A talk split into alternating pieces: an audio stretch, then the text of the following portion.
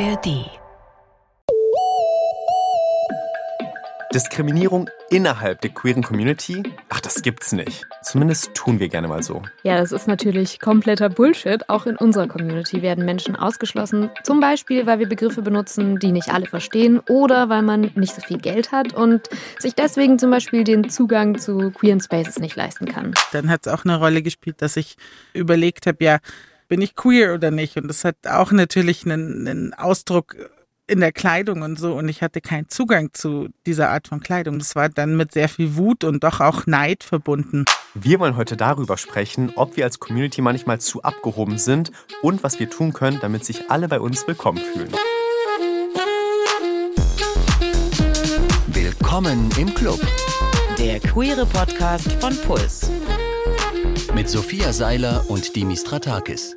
Ja, an dieser Stelle vielleicht direkt mal ein Willkommen von uns. Ich bin Sophia und vor mir sitzt Dimi, hello. Wir sind seit dieser Staffel die neuen Hosts von Willkommen im Club und gemeinsam entdecken wir mit euch Woche für Woche die queere Community. Und weil ihr uns beide vielleicht noch nicht so richtig kennt, verraten wir zu Beginn jeder Folge immer so einen kleinen Fact über uns. Und heute bin ich dran und du musst erraten, Sophia, welchen Nebenjob ich von diesen drei ich wirklich schon mal gemacht habe. Okay, let's go. Okay, also ich habe die Papageien meiner Nachbarin gesittet, während sie im Urli war. Mhm. Ich habe Golfbälle eingesammelt in Neuseeland. Mhm. Oder ich saß an der Supermarktkasse. A, B oder C? Ah, ich wollte gerade sagen, ich glaube, ich weiß es. Weißt du schon? Ich glaube schon. Okay, ich, dann ich glaube, sag's. du, ich glaub, du hast gedroppt an der Supermarktkasse. Ja. Das erzählst du irgendwie, glaube ich, in unserer ersten Folge, glaube ich, oder so. Oh, stimmt, ich dachte so, maybe. Damn it. Ah. Ja, mein Gehirn hat sich äh, hier jetzt bewiesen, ausnahmsweise. Okay, aber noch eine kleine Fragerunde. Rat mal, wie viel ich da so pro Stunde verdient habe. Mm, oh, also in meiner Jugend, als ich gejobbt habe, war es vielleicht so ein, also gut verdient, waren Zehner. Ja, also bei mir waren es so 8,50 ungefähr. Mhm. Das war so der damalige Mindestlohn.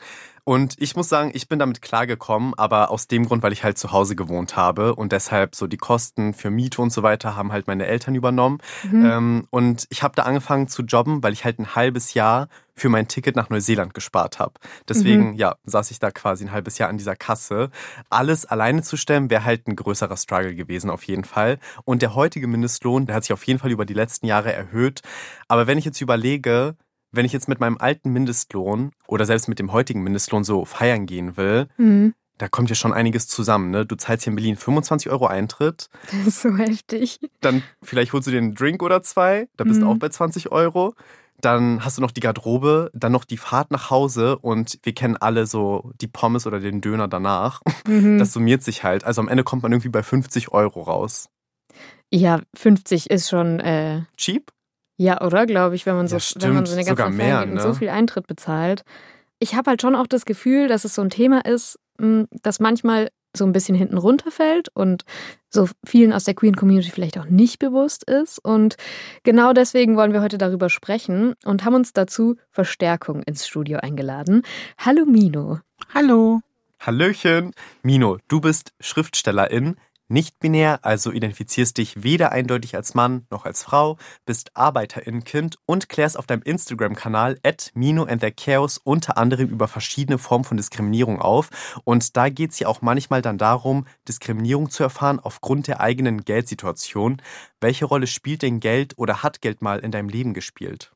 Ich bin eben äh, Kind von ArbeiterInnen und meine Mutter war auch alleinerziehend. Das heißt, Geld hat in meinem Leben immer eine sehr große Rolle gespielt, in dem Sinne, dass einfach nicht genug vorhanden war. Ich kannte von klein auf einfach die Angst, dass am Ende vom Monat nicht mehr genug für Lebensmittel da ist oder dass man sich entscheiden muss, was gekauft wird. Und das war vor allem in dem Umfeld, in dem ich aufgewachsen bin, auch was recht Besonderes, weil ich bin am Chiemsee aufgewachsen, wo Menschen typischerweise ein eigenes Haus haben, meistens auch ein Boot, einfach sehr wohlhabend sind. Und mittendrin war halt so meine Familie, die einfach viel, viel weniger Ressourcen hatte als unsere NachbarInnen und meine MitschülerInnen und so weiter. Ja, also du hast dich ja auch jetzt direkt so mit NachbarInnen und so weiter verglichen und gerade in der Pubertät passiert es ja so, dass Teenies sich untereinander so krass vergleichen, also Stichwort Markenklamotten oder so. Wann hast du denn zum ersten Mal wegen Gelddiskriminierung erlebt? Ich glaube, es war richtig früh. Ich denke, ich war sieben oder acht. damals kamen so Schuhe raus, die geblinkt haben beim Laufen und die waren ultra teuer und ich wollte die unbedingt mhm. haben, konnte die nicht haben und dann hatte meine halbe Klasse die und sie immer, ja, du hast keine und meine Mutter konnte mir die auch nicht kaufen. Das ist so, glaube ich, meine erste Erinnerung. Ich finde es übrigens so krass, dass du das sagst so mit den Schuhen. Ich finde, manchmal sind es ja so kleine, also von außen so kleine Momente. Ich kann mich zum Beispiel daran erinnern, also meine Mama war alleinerziehend und inzwischen hat sich so ihre finanzielle Situation auf jeden Fall geändert. Aber als ich klein war, hatten wir auch nicht viel Geld und wir mussten schon so gucken, wo wir bleiben. Und ich habe dann aber mal ein neues Fahrrad bekommen zum Geburtstag oder so und habe mich da voll drüber gefreut. Es hatte Scheibenbremsen, es war richtig krass für mich. Und dann habe ich es mit in die Schule genommen und da hat sich dann jemand drüber lustig gemacht, dass es halt so ein Discounterrad war. Und dann war ich so direkt, oh, jetzt will ich es irgendwie eigentlich nicht mehr so gerne nehmen und so. Und das war halt super schade. Und ich finde, diese Stories zeigen eben auch, dass so kleine Momente eben doch sehr wichtig sein können. Aber ich bin gerade auch ein bisschen schockiert, weil, also nicht schockiert, aber so, ich denke mir gerade so, wie krass ist es auch bei den Kindern schon verankert, dass mhm. sie das mhm. judgen. Voll. Und dass sie das dann als negativ aufnehmen. Ich denke mir, so ein Fahrrad ist ein Fahrrad, es muss nur fahren. Ja. Was bringt es jetzt, wenn da irgendeine Marke oder so draufsteht, ne? Aber das kriegt man dann so von zu Hause aus schon so mit. Ja. Wie würdest du sagen, hat sich das dann so in deiner Jugend gezeigt oder so später in deinen Zwanzigern? In meiner Jugend äh, war ich die meiste Zeit super wütend, weil ich halt die Dinge nicht haben konnte, die so mein Umfeld hatte und ich glaube, die meisten Teenager, und da war auch ich einfach nicht ausgeschlossen, lebt halt davon, dass Style immer wichtiger wird, dass man sich auch darüber identifiziert, wie man sich anzieht. Dann hat es auch eine Rolle gespielt, dass ich überlegt habe, ja, bin ich queer oder nicht? Und das hat auch natürlich einen, einen Ausdruck in der Kleidung und so. Und ich hatte keinen Zugang zu dieser Art von Kleidung. Ich hatte dann auch keinen Zugang zu regelmäßigen Kinobesuchen oder irgendwie anderen kulturellen Veranstaltungen, wo ich gerne hingegangen wäre. Und ähm, es war dann mit sehr viel Wut und doch auch Neid verbunden. Ja, und würdest du sagen, dieses Gefühl war auch da, als du dann irgendwann so in diese queere Bubble reingekommen bist und Leute dort kennengelernt hast? Also, dass du Ausgrenzung auch innerhalb der Community aufgrund halt von ja, Geldmangel erlebt hast? Auf jeden Fall. Ich habe mit 17 ja mein erstes Kind bekommen. Das heißt, ich war dann auch dadurch noch mehr von Klassismus betroffen und habe dann mit queeren Menschen, die häufiger äh, aus einem recht guten Elternhaus kamen, auch finanziell gut gestellt waren, zu tun gehabt, wo man auch oft erst am Anfang dachte, ah, wir sind uns vielleicht ähnlich, weil Menschen, glaube ich, selten so viel kaschieren, wie wenn es um Geld geht. Und dann wurde mit der Zeit halt klar, okay, wir haben überhaupt nicht den gleichen Background, sondern wenn die irgendwie sagen, oh, ich habe kein Geld, dann geht es darum, ja, sie haben kein Geld für Urlaub. Wenn ich aber gesagt habe, ich habe kein Geld, ging es eben wirklich um essentielle, lebensnotwendige Dinge. Und das hat sich ja durch meine ganzen Zwanziger gezogen und war dann auch in der queeren Community insofern immer Thema, dass ich bis heute wenig Zugang hatte zu äh, Fashion und bestimmten kulturellen Veranstaltungen. Ich habe mich jetzt auch noch gefragt, du bist ja nicht nur betroffen von Klassismus, sondern du bist auch eine nicht weiße Person und erlebst deswegen mehrfach Diskriminierung. Inwiefern spielt denn das da noch mit rein? Das spielt auf jeden Fall insofern mit rein, dass dadurch, dass ich nicht weiß und dickfett bin, äh, hatte ich einen schwierigeren Zugang in Bezug auf Bildung und auch äh, meine berufliche Situation, weil mir bestimmte Dinge entweder abgesprochen werden oder mir dann Vorurteile einfach entgegentreten, dass äh, ja, was meine Intelligenz angeht oder Leistungsfähigkeit und so weiter. Ähm, so dass ich eigentlich schon auch immer dann Schwierigkeiten hatte, Nebenjobs zu finden, die eigentlich notwendig waren für mich und genau. Ähm, ja, erstmal danke für deine Perspektive an dieser Stelle. Wir haben auch uns natürlich interessiert, wie es euch da draußen mit dem Thema geht. Und deswegen haben wir auf unserem Instagram-Kanal Willkommen im Club gefragt, wann ihr euch mal wegen Geld nicht in der queeren Community willkommen gefühlt habt. Und Mary hat uns geantwortet. Ich selbst bin seit immer von Klassismus betroffen und bin mit Armut aufgewachsen. Und vor allem hier in Berlin habe ich das Gefühl, dass die queere Community, vor allem die eben sichtbar ist, sehr, sehr, sehr klassistisch ist und sehr, sehr, sehr unzugänglich.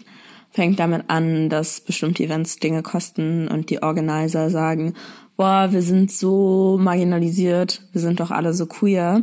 Nicht dran denken, dass sich nicht alle das leisten können und man eigentlich kaum Zugang beziehungsweise gar keinen Zugang zu Popculture hat oder zu dem Ganzen, egal ob es Literatur ist oder Events oder Filme, damit man sich auch mit unterhalten kann, was ja einen großen Anteil ausmacht, so an queerer Community. Bars sind ja auch Orte, an denen man Geld zahlen muss. Nicht nur die Tatsache, dass es kaum lesbische Orte gibt oder lesbische Bars und alles voller reicher Männer ist, die gefühlt eine Wohnung in Schöneberg haben, sondern auch, dass alles eben mit Kosten verbunden ist. Und das halt in Berlin, wenn man auf dem Land wohnt, muss man ja auch erstmal an solche Orte kommen. Mm, ja, ich fühle es voll. Also ich habe gerade auch so überlegt, irgendwie diese Bildungsangebote oder Vernetzungsangebote oder so, die man hat, das sind natürlich irgendwie so Events wie Partys oder so oder Lesungen oder sowas. Und die kosten halt super oft Geld. Mhm. Also wenn es jetzt nicht zum Beispiel über die Uni kommt, was ja auch eine riesige, riesige finanzielle Belastung ist. Und gleichzeitig, also ich habe das Gefühl, so in Leipzig, ich kann jetzt nicht für Berlin sprechen, aber die Sachen, wo für so klassistische Diskriminierung ein Bewusstsein ist, sind dann eher halt so dezidiert linke Räume, mhm. wo dann gesagt wird, okay, man kann irgendwie einen Soli-Beitrag bezahlen, wenn man rein will, muss aber nicht oder so. Aber auf jeden Fall finde ich eine gute Beobachtung, die Merida hat. Sie hat eben auch so jetzt nochmal zusammenfassend gesagt, wie viel Kohle man hat oder nicht, bestimmt darüber, ob man an queeren Aktivitäten teilnehmen kann oder nicht. Und Murray verwendet da einen Begriff, und Mino hat ihn gerade auch schon benutzt, der super wichtig ist und den wir an der Stelle erklären müssen. Klassismus. Klassismus ist eine Diskriminierungsform, ähnlich wie Rassismus oder Sexismus. Klassismus bezieht sich aber auf die soziale Herkunft, also die Umstände, unter denen man aufwächst. Ob jetzt zum Beispiel in einem Heim, in einer Wohnung, in einem Hochhaus oder einer Villa, welche und wie viele Sprachen man spricht, welche Berufe die Eltern haben und wie viel Geld uns am Ende zur Verfügung steht. All das nennt sich soziale Herkunft und die prägt eben das komplette Leben. Man lernt dadurch, wie man spricht, was und wie man isst, wie viel und was man liest, welche Musik gut ist in Anführungszeichen oder welchen Sport man auch so macht. Das ist alles davon abhängig, was man eben so mitbekommt und was in unserem Umfeld als in Anführungszeichen normal und auch erstrebenswert oder gut gilt. Und ja, das nennt sich dann zusammenhängend eben Klassismus. Yes, oh mein Gott, das waren gerade viele Infos, aber vielleicht wird es noch ein bisschen klarer mit so ein paar Beispielen. Klassismus ist zum Beispiel, wenn andere euch auslachen, weil ihr nicht die neuesten Markenklamotten tragt oder ihr als ungebildet bezeichnet werdet, weil ihr bestimmte Fremdwörter einfach nicht checkt in dem Moment. Aber Klassismus kommt auch leiser. Also zum Beispiel, wenn ihr keine Empfehlung fürs Gymnasium bekommt, einfach nur weil eure Eltern auf der Hauptschule waren und die Lehrperson dann so ein Vorurteil im Kopf hat, dass man das ja dann irgendwie nicht wuppen kann, so eine höhere Schulbildung oder so. Oder dass halt arme Menschen, zum Beispiel Obdachlose, oft auch als asozial bezeichnet werden, was natürlich totaler Quatsch ist. Ja, und auch an sich einfach eine problematische Bezeichnung. Voll. Ja, also Geld ist bei dem Thema Klassismus halt eben ein riesiger Faktor. Das sagt Maja Bogojevic. They ist Sozialwissenschaftlerin, ist selber aus einer Arbeiterinnenfamilie, ist Antidiskriminierungstrainerin und bricht mit Mayas Team auf erklär mir mal auf Instagram komplexe Themen und Begriffe runter. Eben immer mit dem Ziel, gleiche Bildungschancen zu schaffen, unabhängig vom Aufwachsen. Viele von den HörerInnen und Personen, die generell einfach ein, ein Leben führen, wissen, dass alle Zugänge, die wir haben oder auch nicht haben, damit zusammenhängen, ob wir Geld haben oder nicht. Also um das ganz krass runterzubrechen. Im Kontext von Bildung wird voll oft, vor allem so in Deutschland, behauptet, dass alle es schaffen können, wenn sie sich nur gut genug anstrengen oder nur doll genug anstrengen. Und damit wird so ein bisschen heruntergespielt, wie wichtig eigentlich ganz viele andere Faktoren sind. Also wenn wir an die Schulzeit denken oder an den Bildungskontext, Nachhilfe ist ein super wichtiger Aspekt, den sich nicht alle Leute leisten können. Klassenfahrten, außerschulisches Engagement, Sportkurse etc. Also alles, was irgendwie mit diesem Erleben des Schulalltags zu tun hat, kostet irgendwie Geld. Und da sind sehr, sehr oft Personen aus privilegierten Kontexten, aus Familien, wo die Eltern zum Beispiel studiert haben, Familien, wo beide Eltern zu Hause sind und es nicht Alleinerziehende sind, Personen, die weiße deutsche Personen sind und etc. sind da oft viel besser aufgestellt.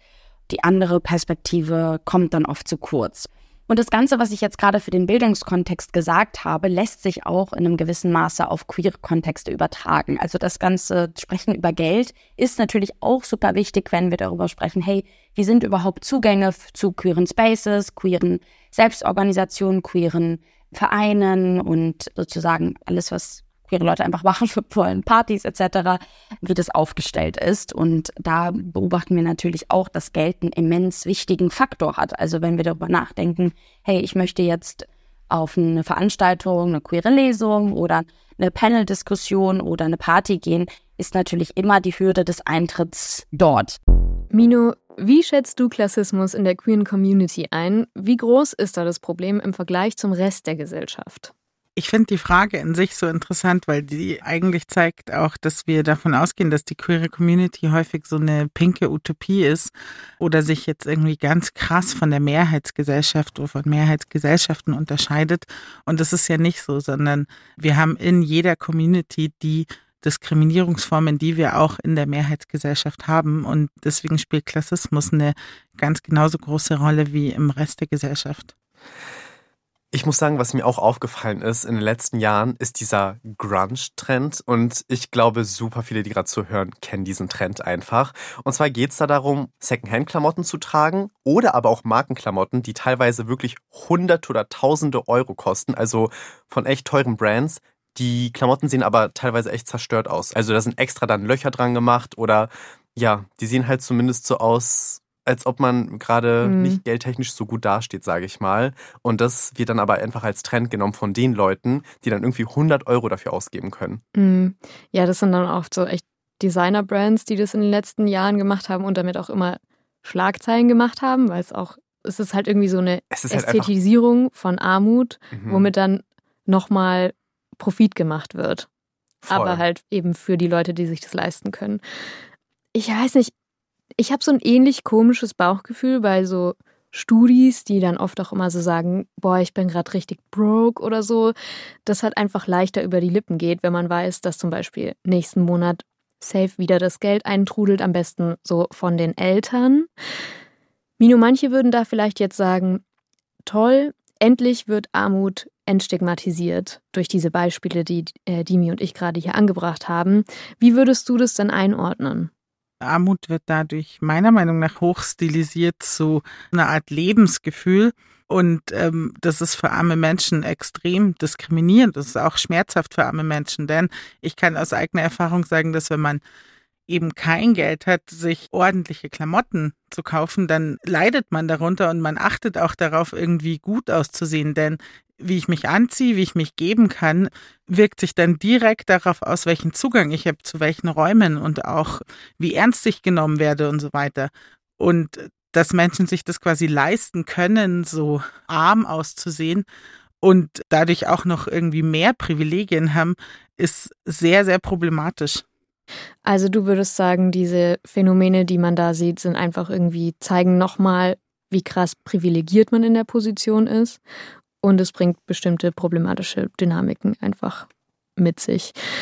Dazu kommt ja auch, finde ich, noch, dass Klassismus, also eben, dass Leute diskriminiert werden, weil sie zum Beispiel nicht so viel Geld haben, durch andere Diskriminierungsformen verstärkt wird, wie zum Beispiel Rassismus. Da haben wir ja gerade eben schon so kurz darüber gesprochen.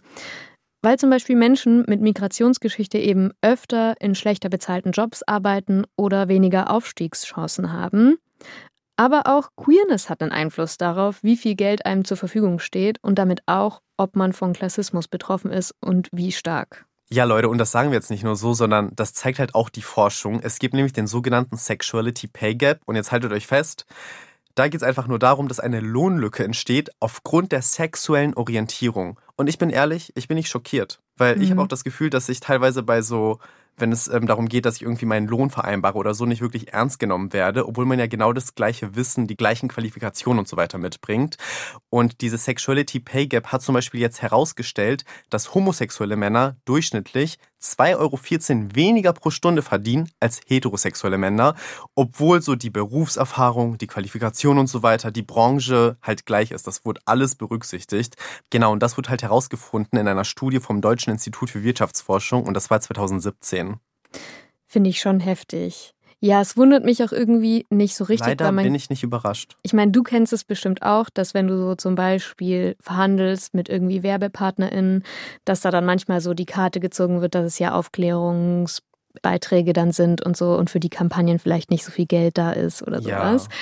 Also ein ganz komisches Argument. Ja, aber es wundert mich auf jeden Fall nicht. Und bei trans- und nicht-binären Personen sieht es noch mal krasser aus. In dem Bericht der Unternehmensberatung McKinsey Co. steht zum Beispiel, dass cisgeschlechtliche Personen in den USA jedes Jahr etwa, halte ich fest, 32 Prozent mehr als ihre TranskollegInnen verdienen, obwohl Transpersonen eben ein ähnliches und höheres Bildungsniveau teilweise haben. Und dazu kommt dann auch noch, also nochmal erschwerend hinzu, dass Transpersonen ein doppelt so hohes Risiko haben, arbeitslos zu werden als Cis-Personen. Mino, welche Erfahrungen hast du als queere, nicht-binäre, nicht weiße Person auf dem Arbeitsmarkt gemacht? Ich habe letztes Jahr mein Studium aufhören müssen, weil äh, mir einfach das Geld ausgegangen ist zum Studieren und meine Regelstudienzeit auch vorbei war und ich dann meinen Platz im Wohnheim verloren habe und habe dann hier in München keine Wohnung gefunden. Ich war dann äh, letztes Jahr wohnungslos und ähm, dann auch eine Weile arbeitslos und habe als nicht-binäre Person versucht, in meinem Ausbildungsberuf dann wieder einen Job zu finden. Ich bin Pädagogin in Kitas und habe so als nicht-binäre Person einfach keinen Job gefunden. Ich habe mich extrem, ja, ich habe mich sehr viel beworben, habe einfach gar keine Antwort bekommen, äh, habe dann angefangen, mich zu misgendern und innerhalb von ein paar Tagen äh, eine Antwort bekommen und hatte dann wieder eine Anstellung, weil eigentlich in meinem Job extrem viele Menschen gesucht werden. Und trotzdem hat mir aber niemand geantwortet, wenn ich eben meine Bewerbung als nicht-binäre Person abgeschickt habe. Ich finde es so krass, weil gerade in diesen Positionen wären ja marginalisierte Menschen einfach noch viel wichtiger. Also finde ich gerade in so pädagogischen und Bildungspositionen, denke ich. Ja, und gerade da müssen auch verschiedene Leute irgendwie repräsentiert werden. Ne? Und hier wird ja irgendwie schon von vornherein dann irgendwie so auskategorisiert. Fassen wir an der Stelle mal kurz zusammen. Geld regiert am Ende die Welt. Und es ist irgendwie auch wie so eine Art Teufelskreis. So, wie viel Geld man hat, hat dann irgendwie direkten Einfluss darauf, welche Bildungs- und Arbeitschancen man hat und auch Möglichkeiten am Ende irgendwie beim sozialen Leben halt ja, teilzuhaben. Das alles hat wiederum dann Einfluss, wie viel Geld man wiederum hat. Also es dreht sich immer im Kreis. Real Talk, ich habe die Vermutung, dass es euch da draußen manchmal auch so geht. Leute werden innerhalb der queeren Community nicht nur wegen Geld ausgeschlossen, sondern auch, weil unsere Sprache manchmal einfach ziemlich kompliziert und sehr akademisch ist. Gefühlt kommen permanent neue Begriffe dazu und an so Diskussionen teilhaben zu können, muss man einfach krass viel Wissen mitbringen. Maja Bogojewitsch, Maja, habt ihr eben schon gehört, sieht darin Vor- und Nachteile. Ich finde es super und ich finde es total wichtig, sehr oft ist es eine Form der Selbstermächtigung und des kollektiven Prozesses. I love it. Aber gleichzeitig beobachten wir natürlich auch, dass durch diese Begrifflichkeiten auch Ausschlüsse generiert werden. Also dass Personen, die noch nicht so vertraut sind mit diesen Konzepten oder Begriffen oder sehr spezifischen Unterscheidungen, zum Beispiel unter diesem queeren Umbrella, dass da auch manchmal sowas wie Selbstausschlussprozesse so funktionieren. Also dass Leute selber merken, oh, ich komme da überhaupt nicht mit, ich bin hier nicht richtig, ich spreche nicht richtig, ich bewege mich hier nicht richtig, ich ziehe mich irgendwie nicht richtig an, wie das hier irgendwie Norm ist. Und dass sie sich dann selbst ausgrenzen. Und das ist total schade. Und gleichzeitig machen Leute auch Ausgrenzungserfahrungen basierend darauf, die oft klassistisch sind. Boah, ich muss sagen, ich fühle irgendwie gerade voll, was Maya sagt, weil zum Beispiel, ich bin so nach Berlin gezogen 2019 und ich bin ehrlich, ich hatte nicht wirklich viel Wissen über die Community. Ich wusste nicht, was super viele Wörter bedeuten und so weiter und habe halt hier angefangen, mich mehr mit der Community überhaupt zu beschäftigen. Davor war ich nie in solchen Spaces und mir ist halt oft hier dann aufgefallen, dass ich ein Gespräch nicht mitreden konnte. Mhm. Ich war zwar so Teil vom Kreis, aber konnte nur so zuhören und nichts sagen, weil ich so gedacht habe, ich würde es am liebsten gerade googeln. Mhm. No idea, was sich hinter diesem Begriff gerade verbirgt. Und Stück für Stück habe ich dann hier wiederum Leute kennengelernt, die halt Teil der Community sind und habe dann einfach Dinge erfragt oder habe halt Dinge auch selber recherchiert. Und trotzdem merke ich immer wieder, dass ich ein Gespräch mit Leuten, die aus AkademikerInnen-Familien kommen, mir manchmal Wörter einfach ja, schwerfallen, die zu verstehen mhm. oder ich immer wieder nachfragen muss. Und deswegen denke ich mir so, das ist jetzt das Motto, nachfragen geht immer, auch wenn man sich erst denkt, äh, ist es weird, aber nee. Mino, Geht es dir oder ging es dir auch eine Zeit lang so? Ja, ich fühle total, was du sagst. Ich bin in Bayern auf dem Land aufgewachsen. Ich hatte sehr wenig Berührungen mit der queeren Community, also nur mit einzelnen Menschen. Und dann bin ich 2018 nach München gekommen und habe dann Begriffe gehört, die ich nicht kannte, zum Beispiel auch nicht binär sein. Und dann war das für mich positiv, diesen Begriff kennenzulernen, weil ich dann wusste, oh, okay, das bin ich. Aber es gab auch so viele Begriffe, mit denen ich nichts anfangen konnte. Und ich habe mich auch sehr oft geschämt, dass ich einfach nicht genau weiß, worüber Menschen sprechen.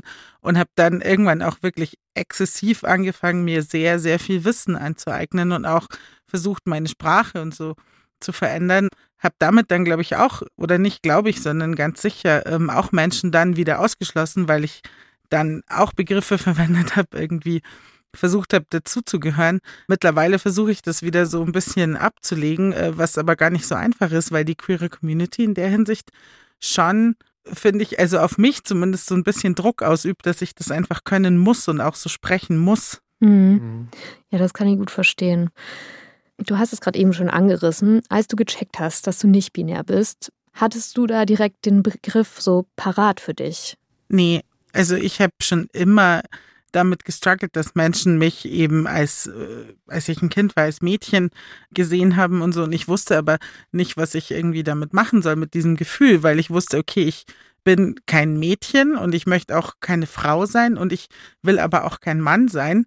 Und es gab dafür keine Begrifflichkeiten, sodass ich dann irgendwann dachte, ja, okay, wahrscheinlich geht es halt vielen Menschen so. Ich ignoriere das Gefühl irgendwie oder ich weiß nicht, was ich damit machen soll, aber ich hatte einfach nichts Greifbares, um so mich selber zu identifizieren. Mhm. Und wie war das dann am Ende für dich, als du dann dein passendes Label gefunden hast? Es war sehr befreiend, weil ich dann dachte, oha, ich hätte so 27 Jahre lang keinen Begriff für mich und jetzt habe ich den. Und dann am Anfang habe ich diesen Begriff auch wirklich, also inflationär benutzt, damit ich ihn einfach so oft wie möglich sagen kann. Äh, mittlerweile denke ich, ja, es ist sehr schön, dass ich ihn habe. Ich könnte es auch jetzt anders beschreiben. Das heißt, wenn eine nicht-binäre Person einfach diesen Begriff nicht hat und aber trotzdem mit ihren Worten beschreibt, dann ist das äh, genauso gut. Mm, ja, voll. Du hast gerade eben auch schon gemeint, dass du so nicht mehr so starr mit diesen Begrifflichkeiten umgehst. Hattest du schon mal bei irgendwelchen queeren Begriffen das Gefühl so, oh Mann, das klingt aber jetzt ganz schön abgehoben? Ja, wir verwenden sehr viele englische Begriffe. Das versuche ich ganz bewusst nicht mehr zu machen, weil du hast jetzt vorhin auch gesagt, so Armutsästhetik und ganz viele sagen ja dann Poverty Chic oder so. Ich versuche diese Begriffe nicht zu verwenden und was vor allem im aktivistischen Kontext oft vorkommt, sind so Riesenwörter wie zum Beispiel Ambiguitätstoleranz und damit konnte ich sehr lange gar nichts anfangen. Ich kenne dieses Gefühl zwar, aber so dieser Begriff ist einfach so ein Hammerbegriff, wo man sich erstmal denkt, oha. Ja, das ist. Guck mal, Mino, ich frage jetzt einfach mal direkt nach, weil ich habe wieder keine Ahnung. Was heißt das? Also ehrlich gesagt kann ich es dir bis heute nicht so gut erklären. Ich glaube, Ambiguitätstoleranz ist letzten Endes ein Begriff, der versucht zu erklären, dass mehrere Gefühle für bestimmtes Ereignis oder ein bestimmtes Ding irgendwie gleichzeitig existieren können. Also wir können gleichzeitig traurig und äh, fröhlich sein. Good to know, wie du was Neues gelernt. Stimmt, du hast Neues gelernt, du wirst dieses Wort wahrscheinlich nie wieder benutzen. Ich kann es wahrscheinlich nicht mal ausschreiben, Alter. Ansonsten, also mir fällt jetzt nicht direkt ein Wort ein, aber ich merke, dass Leute, die nicht Teil unserer Community sind, halt auf Social Media vor allem super genervt von den ganzen Begriffen sind, weil die das Gefühl bekommen, dass jede Woche so fünf neue Begriffe dazukommen und man kommt gar nicht mehr hinterher. Und ich kann den Struggle irgendwie nachfühlen, so, mhm. wenn man nicht so in der Bubble ist. Aber dann denke ich mir so, ey, du musst auch nicht jedes Wort kennen. Es ist voll okay. Ne? Ja. Man muss nicht jede Sexualität kennen und so. Voll. Also ich bin auch so zwiegespalten, weil irgendwie einerseits brauchten wir halt in der queeren Community diese ganzen Begriffe, um Sachen zu benennen. Und auf der anderen Seite ist es natürlich ein Problem, dieses krasse Wissen irgendwie vorauszusetzen. Also, dass Leute einen überhaupt verstehen, über was man spricht. Das führt mich aber jetzt zu einer großen Frage. Was können wir alle tun, damit sich noch mehr Menschen innerhalb der queeren Community willkommen fühlen, unabhängig von Geld oder Bildungsstatus? Ja, bei diesem Thema, also komplizierte Sprache, hat Maya eigentlich einen ganz coolen Lösungsvorschlag. Und zwar alle mit ans Boot zu holen. Sprich bei Veranstaltungen oder auch in den Medien, wie zum Beispiel jetzt hier bei uns beim Podcast, Fachbegriffe direkt zu erklären oder sehr einfach zu erklären, von dem man halt einfach nicht ausgehen kann, dass jetzt alle wissen, was es genau heißt. Aber auch Leute dazu zu ermutigen, sich selbst irgendwie weiterzubilden oder auch neue Begriffe dazu zu lernen. Mino, was hältst du allgemein von dieser Idee? Ich halte das für eine sehr gute Idee. Ich würde mir grundsätzlich aber auch wünschen, dass wir häufiger versuchen, Fachbegriffe vielleicht eher zu beschreiben, als sie zu nennen. Vor allem, wenn es um mehrfach marginalisierte Menschen geht, dass man auch äh, Menschen sprechen lässt, die irgendwie Deutsch nicht als erste Sprache haben und dass man auch vermeidet, englische Begriffe einfach vorauszusetzen, sondern das dann versucht auf Deutsch zu erklären, sodass auch einfach viele unterschiedliche Menschen Zugang haben. Ja, danke, Mino. Ehrlich gesagt müssen wir bei uns da vielleicht auch an die eigene Nase fassen es kam auch schon mal als Feedback, wir benutzen schon viele englische Begriffe. Cute Slay, let's go. ja, das stimmt. Also ich glaube, das, was man sich von einer eigenen Bubble wünscht oder was man bei sich selber in einer eigenen Bubble merkt mhm. und was einem auch vielleicht in anderen Bubbles stört, sollte man ändern. Was Mino eben auch gerade meinte, so, dass wenn man Menschen einfach mal beschreiben lässt, was sie erleben, wie es Menschen geht, wie so diese Situationen und so, dann kann man sehr viele Fachbegriffe auch tatsächlich einfach umgehen. That's true. Ja. Das stimmt, nicht that's true. sehr gut. Übrigens, kleiner Side-Fact an dieser Stelle. Für die Geldprobleme von manchen Queers hatte eine lesbische Aktivistinnengruppe schon eine Lösung in den 80er und 90er Jahren, nämlich eine sehr solidarische Idee, Umverteilung. Und diese Gruppe, die das gemacht hat, nennt sich Prololesben. Ja, iconic Name auf jeden Fall. Finde ich auch. Das war eine Berliner Lesbengruppe, die gesagt haben, es gibt Leute, die haben mehr Kohle und andere eben weniger, also lass mal zusammenlegen. Also haben sie dann daraufhin ein Umverteilungskonto eingerichtet. Das heißt, du konntest anonym Geld spenden und bedürftige Lesben anonym das Geld dann abheben. Die Idee dahinter finde ich erstmal super gut und solidarisch. Grundsätzlich ist das aber eben nur eine individuelle Symptombekämpfung. Obacht, es folgt meine Meinung. Um generell etwas gegen Armut zu tun, da müsste auf höheren Ebenen noch viel mehr geschehen. Ich finde, da müsste halt politisch was getan werden, dass Menschen überhaupt nicht in so eine Armut abrutschen können. Und die Mittel wären ja eigentlich da. Deutschland ist ein stinkreiches Land. Die Kohle müsste halt mal gerecht verteilt werden. Das stimmt. Und auch Leuten einfach so Chancen einfacher ermöglicht werden. Ne? Mhm, voll. Dazu kommt dann eben noch die Frage, wer beansprucht am Ende solche finanziellen Hilfsangebote, wie zum Beispiel so ein Soli-Konto. Leute, die nicht viel Geld haben, fragen nämlich seltener nach Geld, sagt Maja Bogojewitsch. Dahinter steckt, dass sie dadurch verheimlichen wollen, dass sie eben wenig Geld haben, weil sie Angst vor Ausgrenzung haben. Kannst du das nachfühlen, Mino? Wie ist es für dich generell in der queeren Community? Wie leicht oder schwer ist es dir in der Vergangenheit gefallen, Ansprüche zu stellen? Mir ist es sehr schwer gefallen, um Hilfe zu bitten, weil ich einfach, ähm, ja, also wir wachsen in dieser Gesellschaft auf und lernen äh, oder werden so sozialisiert, dass wir denken, wir wären selber dafür verantwortlich, wenn wir arm sind. Und wir lernen nicht, dass Armut gewollt ist und dass es auch so ein ganz essentieller Teil vom Kapitalismus ist, dass es arme Menschen gibt. Und ähm, ich habe immer damit gestruggelt, dann zu fragen, hey, könntest du mir Geld leihen oder so und habe versucht, das irgendwie selber zu lösen, was natürlich nicht funktioniert. Habe auch deswegen Schulden, die ich jetzt bis heute abbezahlen muss und so geht es sehr, sehr vielen Menschen, die von Klassismus betroffen sind. Boah, und ich will jetzt kurz noch festhalten, es geht ja jetzt gerade nicht darum, dass du irgendeine wildfremde Person oder so fragen wolltest nach Geld, sondern halt Freundinnen, die man halt schon irgendwie jahrelang kennt. Und selbst da ist es halt so tief verankert, dass man irgendwie, ja, das oft nicht schafft, irgendwie diese Hürde zu überbrücken. Wie ging es dir denn dann zum Beispiel mit deiner Beziehungsperson? Wie bist du damit umgegangen? Ich habe in der Vergangenheit da sehr mit gestruggelt und habe auch äh, in Beziehungen gedacht, ich muss das alleine schaffen und bin jetzt zum ersten Mal in einer Beziehung, wo das nicht so ist, wo auch ähm, meine Beziehungsperson deutlich mehr Privilegien hat als ich, wenn es um äh, Beruf und, und Einkommen geht und äh, von sich aus immer gesagt hat, hey, wir teilen einfach alles, weil es mega unfair ist. Und dann äh, musste ich lernen, dazu auch Ja zu sagen, weil meine erste Reaktion war eher so, oh nee, das äh, müssen wir nicht so machen. Und das äh, war auch für mich spannend zu sehen, dass selbst wenn mir eine Person das so anbietet, dass ich dann innerlich so einen Widerstand fühle, den ich äh, verlernen muss. Aber voll schön zu hören, also dass diese offene Kommunikation so sehr da ist. Und ich muss sagen, in meiner Bubble habe ich das auch gemerkt, dass zum Beispiel eine Person so ein bisschen gehadert hat, nachzufragen und dann irgendwann diesen Step gegangen ist und super oft auch auf mich zugekommen ist und wirklich gefragt hat, hey, ich hoffe, das ist nicht unangenehm, ich hoffe, das ändert nichts an unserer Freundschaft und so. Und ich war so, ey, alles gut, so danke für dein Vertrauen. Wenn du jemals wieder irgendwie was brauchst oder so, sei bitte direkt offener. Also, ne, du musst dich nicht irgendwie verstecken mit den Struggles oder so. So, das ist cool, wenn es in Freundschaften oder anderen Beziehungen so ist. In unserer Community gibt es aber zum Beispiel auch Soli-Projekte, die extra so aufgebaut sind, um einem zu helfen, wenn man in so einer ja, Notlage ist. Wir haben zum Beispiel letztens eine sexpositive Party besucht. Leute, die Folge solltet ihr euch auf jeden Fall anhören. Und da war es so, dass man, wenn man mag, den VeranstalterInnen davor eine Mail schreiben konnte und begründen konnte, warum man halt keinen Eintritt oder einen vergünstigten Eintritt zahlen sollte. Alles natürlich voll anonym. Und Captain Cherry Bomb ist jetzt nicht der richtige Name, sondern der Insta-Handle der Person, hat uns dazu auch eine Sprachnachricht auf Insta geschickt. Sie ist nämlich Partyveranstalterin und hat uns nochmal die andere Seite geschildert. Hey, hey, auf eure Story wollte ich antworten aus Veranstalterinnen-Sicht. Wenn man eine queere Party plant, vielleicht sogar mit Play Area und man möchte allen Bedürfnissen gerecht werden, dann kostet das ganz schön viel Geld.